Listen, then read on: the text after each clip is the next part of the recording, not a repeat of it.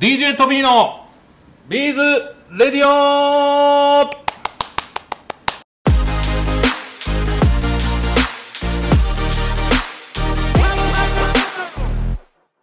はい、皆さんこんにちは。DJ トビーです。いやー、今日暑いよ。みんなどうですか？もう暑くて暑くてね、今日実はね、ゲストの方ね、電車乗ってね、こんな暑いのに、浅草橋まで来ていただいてるんですね。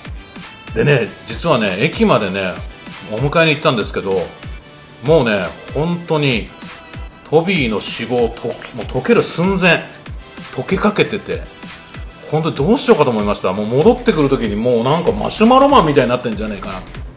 まあそんな感じで、本日のラジオスタートしたいと思います。はい、それでは今日も、行ってみよう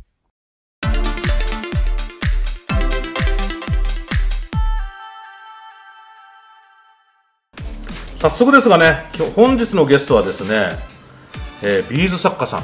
実はね、今日ね、ビーズ男子の方にね、いらっしゃっていただいてるんですが、えー本日のゲストはですね、静谷さんです。こんにちは。あ、こんにちは。はじめまして、しずやです。あれ、静谷さん結構テンション上げてってもらっても大丈夫ですか？はい、テテンション上げて負けないように。よいや、よろしくお願いします。ろしくお願いします。え静谷さんね早速なんですけどねビーズ男子ってまたね珍しい我々の業界では本当にね宝のような方だと思うんですけどこれまでもねゲストの方で、えー亀石真紀さんというね、えービーズ織りの作家さんにね出ていただいたことあるんですけどもこう男性でこうビーズをされるってなかなか珍しいと思うんですけどもあの実際何がきっかけでビーズって出会ったんでしょうか？そうですね、ビーズ、もともと工作好きで、はい。その材料がビーズになっただけなんですけど、あそれがビーズになった工作好きっていうとあの図工とかお得意だったってことですか図工で木木削ってなんか作ったりとか。はい。でもなんかあれですよね。木削ったりしてできるものってなんか椅子とかなんかいろんなものできるじゃないですか。でもビーズってやっぱアクセサリーができたりうん、なんでしょう。まあこう一つのモチーフができたりとか、そんなもんですけどどうやってそのビーズの方に行かれたんですか？たまたま発見した。発見？ビーズを、ビーズを たまたま発見したんですか、うん。どういうところで発見されたんですか？えー、と母親がそういう手芸とかはい。洋服を作ってた関係で、はい。用品店とか行くことが多くて、はい。そこのレジの脇にビーズキットって並んでるじゃないですか。じゃあもう今であの、まあ、昔から言うかもしれないレジ横にビーズが置いてあったとそうです。子供用のキットがだらだらっと並んロでて。ッキーロッキーですね。それをたまたま見つけて、はい。あこれ面白そうっていうんではい。買ってよ買ってよって言ったんですか？買ってようじゃなくて勝手にレジに。であるある。あるある。のなんかあのバレないようにこうやって入れてなんかおまけ付きのお菓子とか入れる代わりにビーズのやつを入れてビーズ入れてえー、すごい。えそれでなんかこうひょんなことに入れたってことですか？何だったんでしょうね。小学生の頃なんで興味はいろいろじゃないですか、はいはいはいはい。なんか欲しいなと思ったらピョンっていう。ポッと入れてなんかちゃっかりこう買ってもらってでそれを作ってみたのがきっかけだってことですか？そうですね。その中に虫のモチーフむ虫も好きなんで、はい。虫ね？みんなね好きですもんね。トンボとかうん。カブトムシとかクワガタとか。はい。そういうのが作れるキットの中にこの当時のやつってワイヤーとかですよね。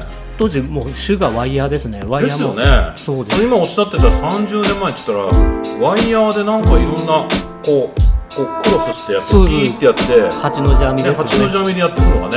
うん、あじゃあそれがきっかけでビーズに出会われたんですね。そこが初めです。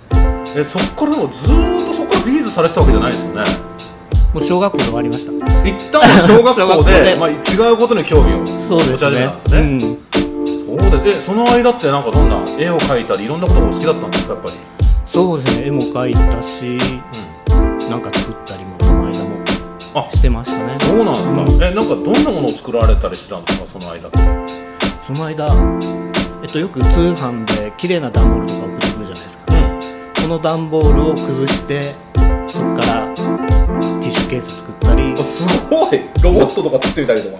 ロボットは作れあロボットは作るんロですかボットは作れないですけど、はい。そこから花瓶のみたいのとかこういうお皿みたいのとか。かアーティストですね。を作ったり。はい。あとはもうこうで言うと釣り用のルアー。釣り用のルアーを？バス釣りが流行ってた時にはい。そのバス釣りのルアー作ったり。えー、すごい。そうなんですね、うん。えそっからまたこうあの小学校の時にやってたビーズにまたふっとややる機会があったんですよね。そうですね、うんえー、それってなんかきっかけがあったんですか？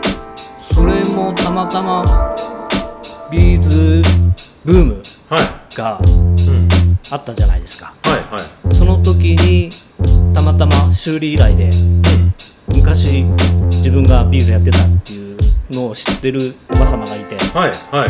母親の知り合いなんです。けどはい。その人がその修理依頼で持ってきたビーはい。ズのリングだったんですけどでビーズの修理の依頼が来たんです 何それ？直直せませんかって。はい。それを見て直してはそしたらまたなんかビーズ面白いなみいたいな、はい。で本屋さんすごい修理。えあの小学校の時にやってたのを知ってて。お母さんが覚えてて。そうです。であなんかそれこれ直せないのみたいなのを直しようとそう直直して、はそこから始まって。すごい。で本屋行って。はそれでいろいろその当時もうビーズブームブームでしたからい。はたくさん本あるわけですよ。いはいはいはい。もうじゃあまさに2000年とかその前後ぐらいですね。もう最盛期半ば過ぎぐらいな、はい。後半ですよね。どっちかというとあービーズブームちょうどね後半ぐらいあです、ね、のトビーがいろいろお話聞いてると2000年ぐらいに雅子様があそうですこそうですそうです。何ですか？あのスワロフスキーのネックレス作って。そこです。あやっぱそのあたりですね。そうです。あだからビーズのリングとかそういったものも、はい、今もね最近韓国からそうなんですよね。ブームが来てこういうリングがちょっと人気だったりこうデイデイジーデイジーデイジーステッチみたいな、ね。そうそうそうそうそう、へえそうですか。そこからまた興味を持ってでさいろいろんなものを作り始めるんですね。そうですね。そう。基本の作り方っていうのを全く知らなかったので、はい。あそっか。小学校のそうその時はワイワイヤービーズランなんでドでビーズビーズそう。ビーズランドでこうやってワイヤーでやった。ワイヤーでやってたんで。は基礎わからないのでとりあえず本一冊買ってみよう。っい。はいていうんで買ったのが歌先生のあ歌せ歌大野先生の。大,、はい。大先生のあ歌先生って当時から手ぐすだったのかな？手ぐすそうです。テグスもやってて時々ワイヤーも入ってたのかな？はい。素敵に作るビーズリングってのがあったと思うんですけど、えー、素敵に作るビーズリング。じゃなかったかなごめんなさい間違ってたら。いえいえいえもうちゃんと後であのあブログの方には載せておきますから。謝っといてください歌先生。に、はい。その本を見てはい。作り方を勉強したっていう。はい。それでたまたま歌先生の作り方がまた特殊だったので、はい。今の自分の作品の作り方も特殊なんです。あじゃあなんかこう標準化された普通な作り方じゃなくてちょっとこうマニアックな作り方なんですねそうです。普通花編みを作る場合っていうのは皆さんは交差編はい。みであそうですね。交交差差編みですよね。2本で交はい。差編みしていくと思うんですけど、うん。自分の場合は手ぐすの端っこだからステッチと一緒ですよね。あ端から行ってずーっと端っ一本で？こをちょっとテープで仮止めして、うん。そこにビーズを落として一本取りではい。花編みを作っていくっていう。そのえーすご方法がいたまたま歌先生の本がそのやり方で花見を作ってたんですよ。あそうなんですか？だからそこからなので逆に八の字編みの花編みができない。あそう？俺面白くないですか？そうなんです。確かにね。確かに今2本とも使って両方こうやって通してやるのがねそうですねテグスって一般的ですけどあもう1本はもうテープで止めちゃって。そうです。仮止めしてステッチと一緒で止めちゃって、一本でビーズを通しながらぐるぐするごい。それって最後戻ってくるまでのイメージをしないとそうです。すごいデザインもうなんかこう頭余計使いそうですよね。でも最後ね最悪こんな離れこんなっていうかあっちとこっちに離れてたら、はい。無理やりこう空通しをして出会わせちゃえばいいので、まあでもその辺のもうそっちに慣れちゃってるからそうですね。もうそっちが基本になってるところなんですね、で慣れてくるとそのちょうど出会えるところで終わ,、はい。終われるような。あここを終わりにしたら例えば、うんこあっちで始めの糸始末がこう楽だぞ。分かりにくいなとか、うん。楽だなとか。楽だぞっていうのが分かってくるので。えー、すごい。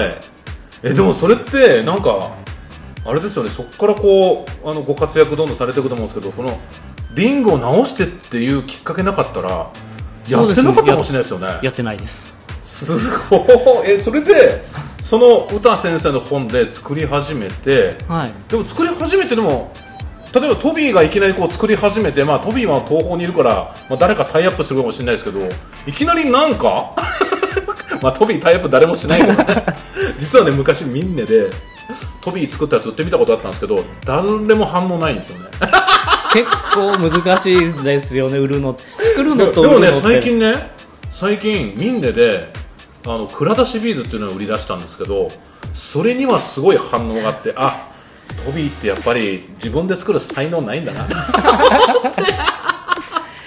酒に売るのは難しいです。いやでもねそっから歌先生の本を買って基本勉強してみよう、でなんかまあ今ここにね本もちょっと並べていただいてますけどそっから急になんか話なんで普通来ないですよねそうですね。歌先生の本を作って、うん。基本反らない材料やっぱりどの本見てもそうなんですけど反らない材料とか特殊な材料とかあるじゃないですか、はい揃いにくい材料がね手に入らないと。ううん。んそういうのをうん。いかに自分で工夫してうん。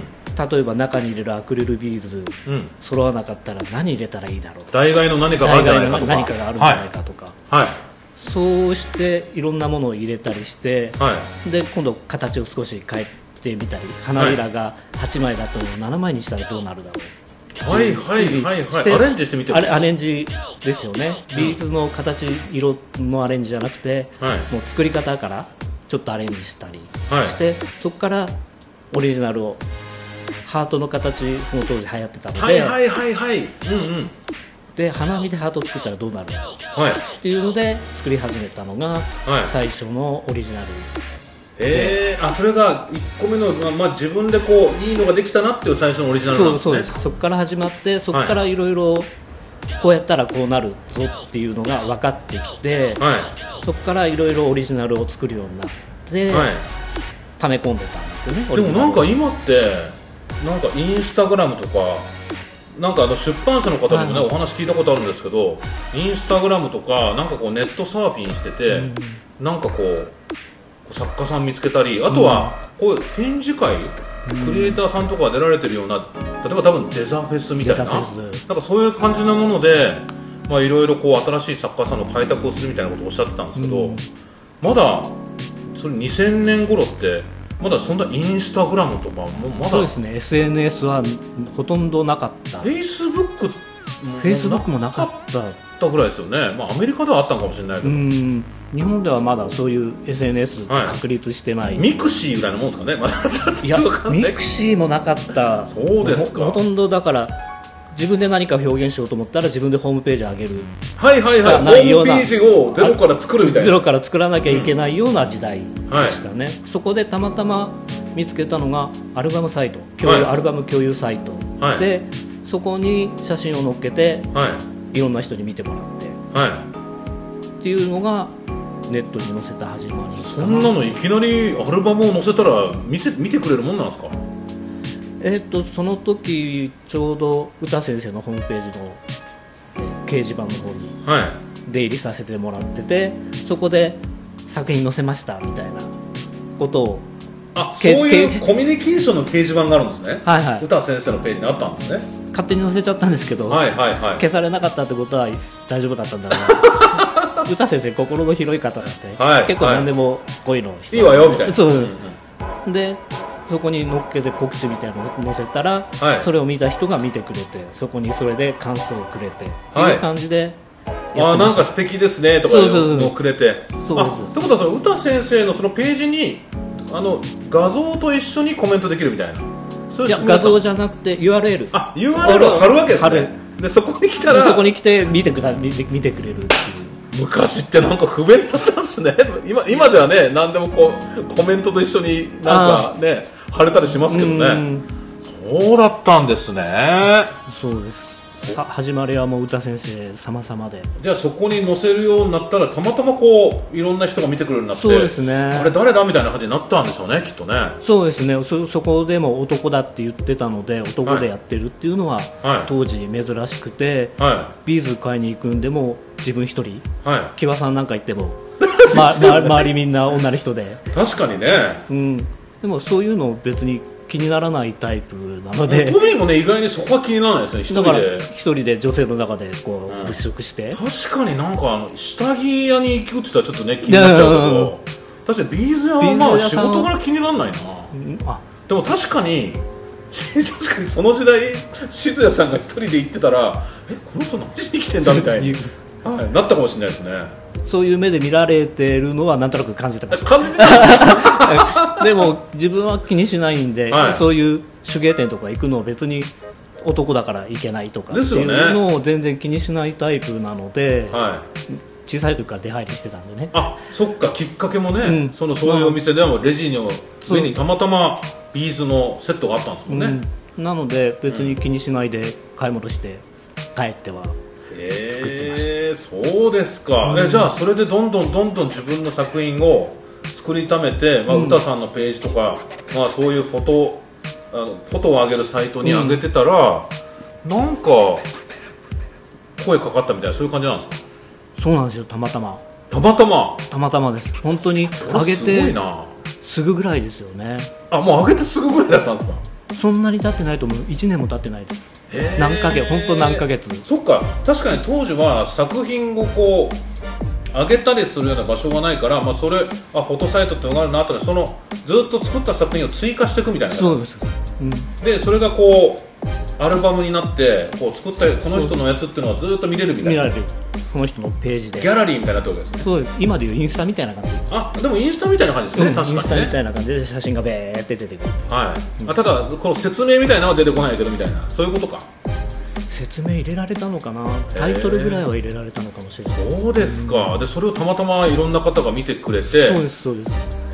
で今はじゃあここにねいろんな本ねあのマイビーズスタイルって書いたのがありますけどこういう仕事になるきっかけもそこだったんですか？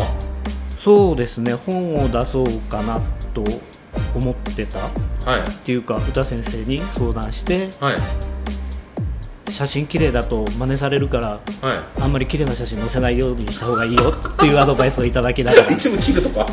一部見えなくするももっとボボケた写真とか、はいあで一眼で撮ってもう今じゃわざとインスタ映えするようにボケさせたりするけどもう当時は見えないようにちょっとぼかすみたいな。っていうふうにした方がいいよっていうアドバイスをもらってたんですけど普通に写してたんですけどね、はい。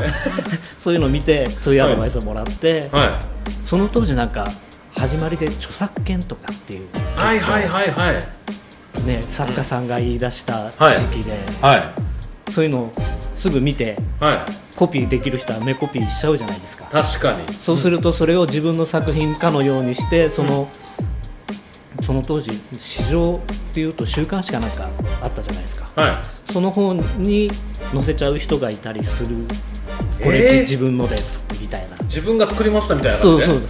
自分でその目コピーしたのを作ってデザインしてないのにっていうのが結構あったんですよ。はなのであんまり載せない方がいいよって言われてたので一時、はいその新作載せるのをやめてたんですフォトサイトに載せるの？そうそう。はい。その時にたまたま声がかかったんですね。編はい。集者の方からメールをいただいて、はこうこうこういう本を出してる何々ですみたいな、いはい。あまさにこれがマイビーズスタイルだった。そうです。マイビーズスタイルっていうのを新しく創刊してまさに前に出てもらった小島さんですね。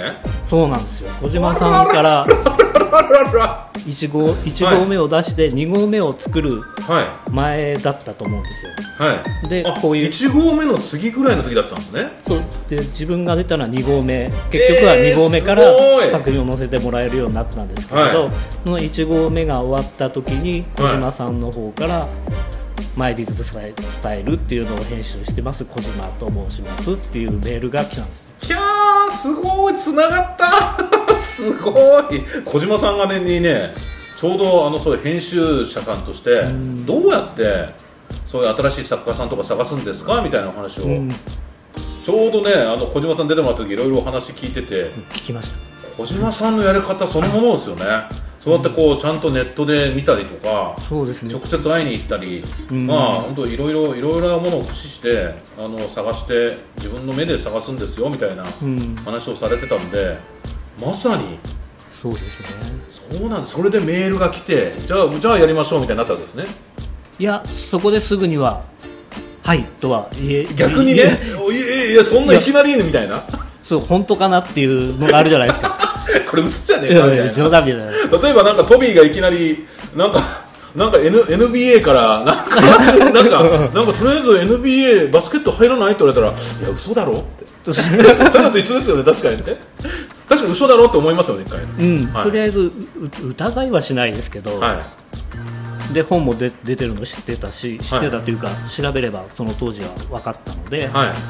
あるなっていうのを知ってたしはい。でビーズ仲間っていうかはネットだけのつながりのある人にもこういう本があってこういうとこから依頼来たんだけどどう思うみたいな。い チャットで聞いてみたいのがちょっと相談してみたりとかして、はでなんか、うん、いいんじゃないみたいなのがあって、はい。結構小島さんとメールのやり取りをして。はでとりあえずじゃあ2合目にその作品を出してみませんかっていうのが始まりいへえそこで本を紹介しまった作風がもう全く今までの作風と違っててはい。それですごく気に入ってくれてたのが蜂のモチーフ。蜂のモチーフ。スズメバチモチーフなんですけどそういうのがあって、それをなんかすごく気に入ってくださったみたいで、スズメバチのモチーフ？はい、なんかあれですよね。なんとなくトビーも世界中でいろんな作家さんの作品見させてもらってますけどなんか海外の作家さんみたいなことをされる。ななんか海外だと結構こう虫とかトンボとか作る人って。あトカゲとかステッチあそうそう作ってたり。そうそ結構グロテスクな感じの作る作家さんいますよね、はい。海外だと。日本ではまだどっちかというとスワロキラキラとか、そういうのが主流だった時に、うはい。スズメバチ。えー、あでもなんか可愛いスズメバチでこれいや僕もなんかね今思ったらグロテスクなスズメバチだったらこれ本当女性身につけるかなと思ったけどこれ可愛いスズメバチですね。でこれ尻尾動くようになってるんですけどね。嘘。尻尾も動くんですか？だからこういうスズメバチがよくするこういう格好あるじゃないですか、はいはいはい。えっと尻尾をギュッはいはいはいはい。そういう形になるんですよ。そこがやっぱりこうなんていうんですかね。こう男性がデザインしてるからこう細かいディテールまでしっかり考えるみたいなところもあるのかもしれないですねうんそうですね。こういうのもやっぱり結構時間かかったりするんですけどね、形整えるのにね。でもなんかあのもちろんこうお話しする前にいろいろこうね見させていただきましたけどなんかこうなんかクロス作ったりとかいろんなことされてますけどそれ動物のモチーフっていうのもいろいろそれともなんかパッといきなりスズメバチ作ろうみたいになったんですか？そうですね。昆虫好きなんですけど。あさそうやさっき途中に言ってましたね。昆虫好きだって、はい。昆虫好きなんですけど、はい。それをビーズで表現するにはどうしたらいいだろうって考えるとはい。やっぱり作り始めの頃って技術拙いじゃないですか、はなのでこういう形作りたいんだけどこういう形できないみたいなのがはい。あったりするので、はい。断念をしてたりとかっていうのがあって、ある程度できるようになってきてこのくらいの形だったらできるだろうっていうので最初8へー。それからトンボがあったり、はい。あとアゲハチョ。ウ揚げマチョウまで作ったんですか？はい。アゲハチョウも結構今人気があってもう本出して10 20年弱はい。になるんですけど今でもその蝶のモチーフは作ってくれてる方が結構いてそうですか。インスタとかに上げてくれて。へえそうなんですね、確かにやっぱりあれですよね。きっとその小島さんもあこういうの作ってる方って珍しいな。それで素敵だなって思ったからお声掛けされたんですよね。そうですね。ビーズっぽくないって。いや褒め言葉で。確かに。うん。なんか面白いですよね。うん。で作り方ももうもちろんあれですか？さっき歌さんの基準で端っこは止めて止めて。全部これ全作ってるんですそうです。一本取りで。えそれちなみになんか作り方で言うとこうなんかこう作ってる方たちからあこういう作り方もあるのね。これって意外にやりやすいわ。みたいな反応なのか。あこれって結構難しいわね。みたいなのがなんかいろいろいろんな意見があるんですか？やっぱり。それ両極ですね。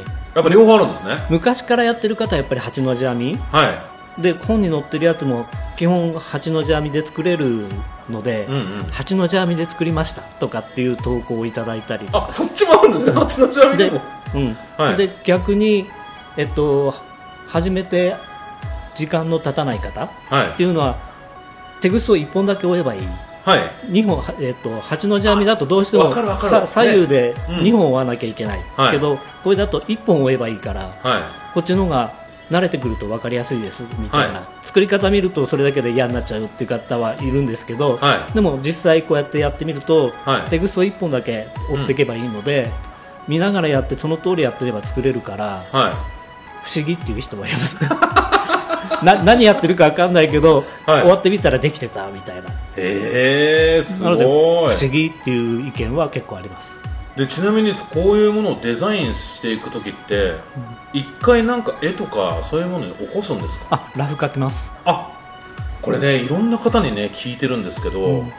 こうなんかラフ画みたいな描く方もいらっしゃれば、なんかもう図鑑を見て図鑑で例えばあ今度はこの植物をこあう、うん。絵にしたいってもう図鑑とか見ながら作る人もいればなんかディズニーランドに行ってなんかもう感覚だけとりあえず研ぎ澄まさせてなんかこうあ作るみたいなモードに入る人もいれば、うん。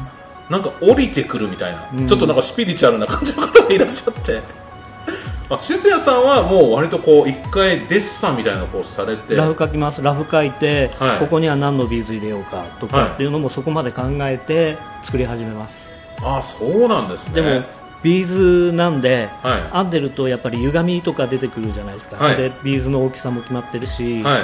そうするとその通り編んでもその通りの形にならないことがはい。多々あるんですね、はい。特に蝶のモチーフの羽はい。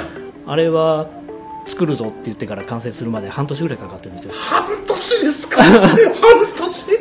いやそのこだわりもすごいですね。確かに、うん。まあいいもんにならないと発表したくないみたいなのも当然ありますもんね。そうですよね。形がちゃんとできてないとやっぱり出来上がった時ね美的にどうなの？確かにね。確かにね。今までのこう積み上げてきたブランディングがヒューンってなっちゃっても嫌ですもんね。うん。すげえ半年かけて作るって結構すごいですね。それはたま一番長いですね今あまでで。でも確かに その蝶を作るっていうので形ができたさっき形から先にこう考えるって、ねおっしゃいましたけど、色違いとかはもういろいろ作りやすいですもんね。一個しっかりできちゃえばね。うん、1個できちゃえばあと色アレンジっていうのは自在なので。へえすごいでも半年ずっと蝶を作ってたわけじゃないですよ。あ他のも 他のものもやりながら。もちろん。そうですよね。でそれ作りながらもまたなんかあこの形別なものに作れんじゃねみたいなのがはいはいはい。できてくるのはまた置いといて、はい。分解しないで置いといて。然生み出される何かみたいなのがあるんですね。ねそれは置いといてそれ,、はいそれをまたそこからまた作っていくみたいな感じでそこから派生してる作品もあったりして。へえすごい、うんそうなんですか。でもそうやってこうマイビーズスタイル。確かビーズフレンドなんかにもねあの出られてたんですよね。ビーズフレンドにもちょこちょこ出させていただいてました。はい。はい、でなんか今はなんかお話を聞くとなんかそういう製図というかこうレシピのこうイラストね。イラストもなんか描かれるってことをはい。なんか聞きましたけどもなんかいろんなところのものを描かれてるんですか？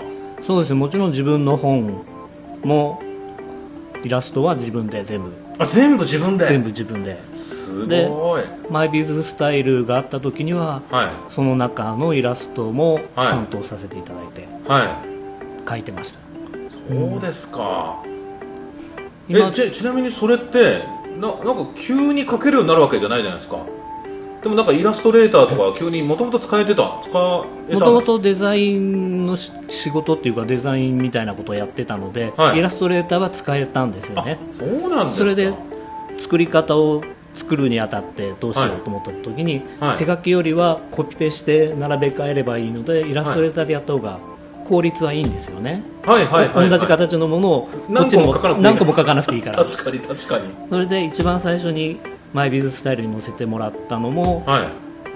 誰か製図してくれるのかなと思って。適当に描いたイラストがはい。そのまま載っちゃったんですね、手書きでで手書きじゃなくてあイラストレーターイラストレーターで描いたのを誰かもっと分かりやすく製図してくれるのかなと思って出したら、それがそのまま載ったんで、はい。あいいんじゃねえの？っていういう感じで。はい。そこからじゃあうちの本でもイラストを描いてみないっていう話へでえ小島さんの方そうですか。でそこからずっとイラストも担当させてもらって。ってことはあれですよね。そのごご自身の作品じゃないはいはい。あの作家さんで例えばイラストレーター使えない方のものをこうイラスト化したり。そうですね。元イラストが手書きのものが送られてきて、はい。はい。それをイラレで製図にする。えー。綺麗にする。いやもうこれも技術ですよね。そうですね。あん素まり。晴らしい技術ですよね。でもビーズがしかも分かってるからこそできるってありますよねだからそういうビーズが分かってるから回ってくるっていうのもあるし。ですよね、うん、確かになんかこっちをほ通してるようにちゃんと見えるようにしなきゃとかありますもんね。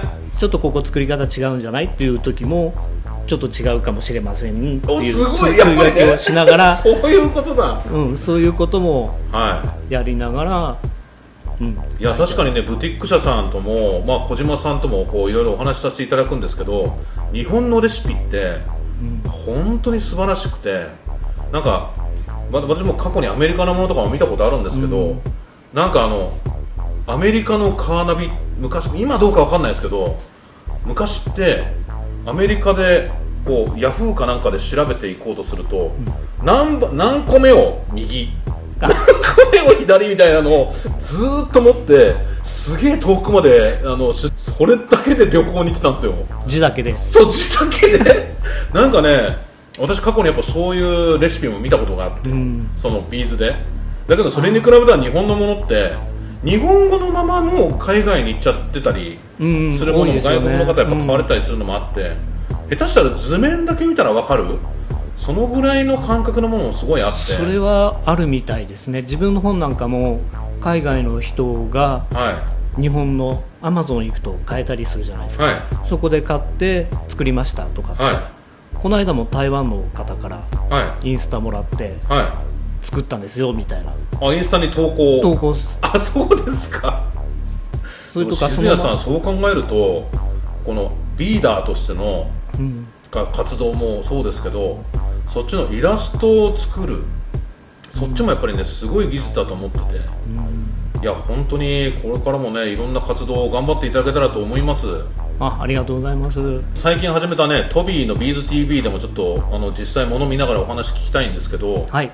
えしえ静谷さんは今インスタグラムとか、まあ、そういったものでこう作品なんかはある程度はこう、ね過去のものは見れるんですよね。見られます。えー皆さんにもねインスタグラム見てもらえるように、えーリンク貼っときますんで、よろしくお願いし本ます。当によろしくお願いします。で静谷さん。え静谷さんがなんかいろいろこうイラストとか描いた回にはなんか後ろの方にあの名前入ってたりするんですか？入ってます。本名ですか。あ入ってます。本名が入ってるんですね。ちなみにもう一つ聞いていいですか？静谷さんってはい。なんで静谷さんなんですかね？本名縮めました。え本名は清水康人です。清水康人さん。静谷さんみたいな。そういうことなんですね。キキムタクのノリです。あキムタクのあキムタク。あそういうことですね。たまたま語呂が良かったあそうですか、すごい。あしかもまあ確かにキムタクヤの矢みたいなそうです。そう。違います。小島さん最初見た時に、はい。工藤静香の静に、はい。木村拓哉の嫌だかと思っちゃったそれ組み合わせたと思って言われあ言われ言われましていや違いますって名前縮めました。えーそうですか、ん。でもなんかあれですよね。屋号もこれなんて読むんですか？シそれはシーズビーズーって読みます。シーズビーズ？これどどんな意味なんですかね？それはただ音だけです。あーあ静谷が使ってるビーズ。ほほそこにその見る動物園蜂の動物園っていう英語をただ当てただけ。なので全く意味ないです。そういうことだ。見る動物園。蜂の動物園。直訳するとめっちゃ意味あるじゃないですか。全全然意味ないんですけどね。ビーズとは。はい、うん。そうなんですね。ででもちなみにこの横のこのロゴ？はい。こちらはなんかクマンバチだっておっしゃってましたよね。はいクマンバチです。クマンバチがクマンバチってこの真ん中にこうクロス入ってます。十字架あるんですかクロスが入ってるんですかっけ入ってます。入って入ってないです。本物入ってないですね。入ってないです。びっくりした。みんなキリスト教なのかと思ったクロスモチーフ好きなんで。あそっか作品にねクロスモチーフ多いですもんね。そうです。えなんでえなんか関係あるんですか？クロスモチーフ好きなの。クロスうーんあんまり作ってる人がいなかったっていうのもあったし、はい。作りやすいっていうのもあるのかな自分の中ではああとはなんかあれですねユニセックスなものとして結構クロスって男性も女性も関わらず使えます。もんうん、使えるので。トビーもね実はあのトビーめっちゃあの仏教なんですけどあ。学生時代ここにクロスのクロムハーツつけてつけてた時代があって。ピアスですか？いやつけてた時代って。仏教なのに？いや今考えるとこんなどでかいクロスここにつけてたトビー相当キモいなって今そんなことはないと思うんですけどね。そうなんですか。はでも確かにクロスモチーフって確かにクロスでいろんなもの作品たくさん作ってる方ってあんまりこうイメージないですよね。そう考えるともうもうあの静谷さんがもうクロスの。いクロスとはい。羽モチーフがはい。結構人気ですね。あそうなんですね、羽もっと出さないのかってよく言われるんですけど。は結構ページ取るんでいはい。本に載せるにはページ割いてくれないといけないので。キャー確かにこの羽のモチーフを作るえこれも手ぐすできてるんですか？テグスです。全部テグスです。すごい。でもねなんかね最近やっぱりその韓国のビーズブームがやっぱ日本にやってきた影響もあって実はね手ぐすが手に入りにくくなった時期があったんですよ。あそうそう本当にそうなんですえそれは手芸屋さんで。そうですそうです。我々のとこもこう品切れし始め今はちょっともうあるようになってきたんですけどでもでもまあいろんな手芸屋さんも在庫なくなくなっちゃってもう彼らは彼らでね自分らもう自分たちでもう手ぐすも入れてたり、まあ、独自のブランドでされたりもされるんですけどちょっと手ぐすないの？みたいな。あそうなんです。よそういう意味ではなんかねまたね手ぐすが再燃してきてる感じもありますので。そうテグスも昔に比べたら手芸用のテグスも種類増えましたよね。あそうなんですか？いやもう増えてからいるから。いやメーカーさんなんですから。いや増えてからいるからもうもうブトピー10年ぐらいだからいや昔ははい。テグスっていうと1種類しかなくて、はい。そのテグスももう触れば分かるぐらい太さとかねじれとかはい。あるくらい粗悪粗悪っちゃいけない。メーカーメー メーカーさんの前で。全然大丈夫。結構そういうのがあった。り触ると分かるんですよ、テグスって。こうこうピュって触るとはい。ねじれてるなとか太さが途中で違うなとか、はい。そういうテグスが多かったんですけど、はい。最近のテグスはなんか強い強テグス。とうんか、あるある。強テグス。はい。それとかちょっと硬めのはい。テグスとかあったりするじゃないですか、は自分の場合はもともともうテグスも釣りをやってた関係でいはい。もう長いので品質のいいくて安いのは釣り具屋さん行くと売ってる 確かに。のででみんな作ってる作品はみみんな釣り釣り具用釣り具釣り用のテグスなので、はい。そのその釣り用のテグスっていうのは昔からその硬いのとか、はい。強いのとか摩擦に強いのとか、はい。いろいろあったんですけど確かにあんなでかいね魚釣れるわけですからね、そういうものがうん。最近は手芸屋さんでもあ出てきてるってそうですか。テグス作ってる元の会社って限られてるから、はい。それが手芸に回ってくるうん。だと思うんですけど、はい。うんそっかでもまた手ぐすがどんどんねこれからやる人増えてきて、うん。また静谷さんの活躍するフィールドがまたこれから増えてくることを願っております、お願いします。えーそれではねあの今回はゲスト静谷さんにお越しいただきましたが静谷さんビーズのはい。どんなとこが楽しいっていうなんか一言で言ったら何かありますか？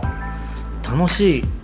規制の中でどう楽しむかはいはいはいはい。やっぱりビーズって一つ一つ形が決まってるのではい。うんと粘土細工やったりはい。するのとはまた違ってはい。ビーズの形ありきうん。なところがあるじゃないですか、はい。その規制をいかに楽しんで自分の好きな形を作るかああいやいやいやっていうのは楽しいねですよね。そっかじゃあある程度規制があって、まあ、ルールルールとか規制があって、うんその中でどうしていくかっていうのを考えるからうん。楽しいってことなんですね。でまたワイヤーと違ってテグスっていうのはうん。形を保持できないじゃないですか。はい。ワイヤーだとハートにしたいって言ったらハートの形を作ればはい。ハートの形になるじゃないですか。はい。でもテグスの場合はハートの形保持してくれない。確かに。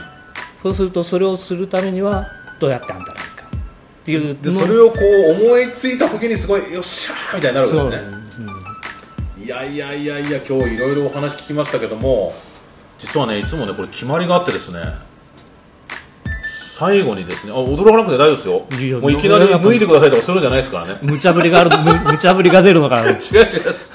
あのあれなんです一番一番最後に聞いてるのがトーホーのビーズの中で、はい。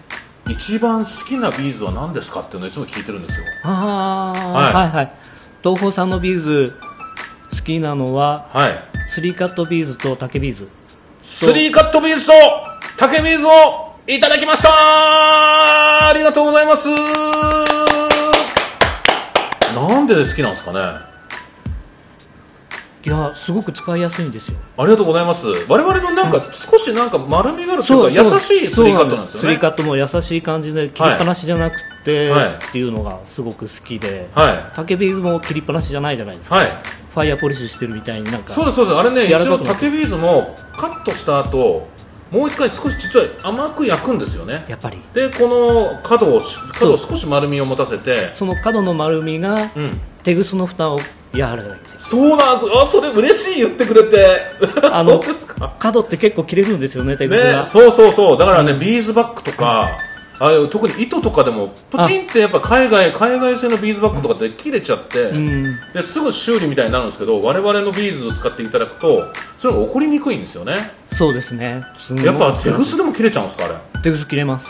いやーそうですか。じゃあもうああいうあのなんか魚の歯とかでも切れ切れちゃうんですもんねテグスってね。そうですよね。それぐらいのこう なんかすごい。すごい。かまあ確かにがビーズって管を作ってから、ん。それをイメージ的にはカットするときに半分ちょっと割ってるみたいな感覚に近いんですよあねそうですよね。厳密に言うと。バチッと切れないですもんね。そうそうそう。それをウィーンみたいなんじゃなくてパッて切って割って、それをこうまっすぐにこう綺麗にあの切り口を綺麗にするみたいな工程があるんですよ。だからそういう意味ではそういうせいかもしれないですね。うん、ビーズの作り方もね機会があれば見てみたいですよね。ぜひ、まあ、見ていただく機会も作れたらと思いますんで。いやその時はぜひはい。本日は。T シャツも。着て T シャツラジオ聞あこえてる。申し訳ない。全然大丈夫です全然大丈夫です。本当に今後とも本当によろしくお願いします。あこちらこそよろしくお願いします。本日のゲストはですね、えービーズ男子ビーズ作家の静谷さんでした。ありがとうございました。ありがとうございましたはい、最後までお聞きいただきましてありがとうございます。それでは、また DJ トビーのビーズレディオでお会いしましょう。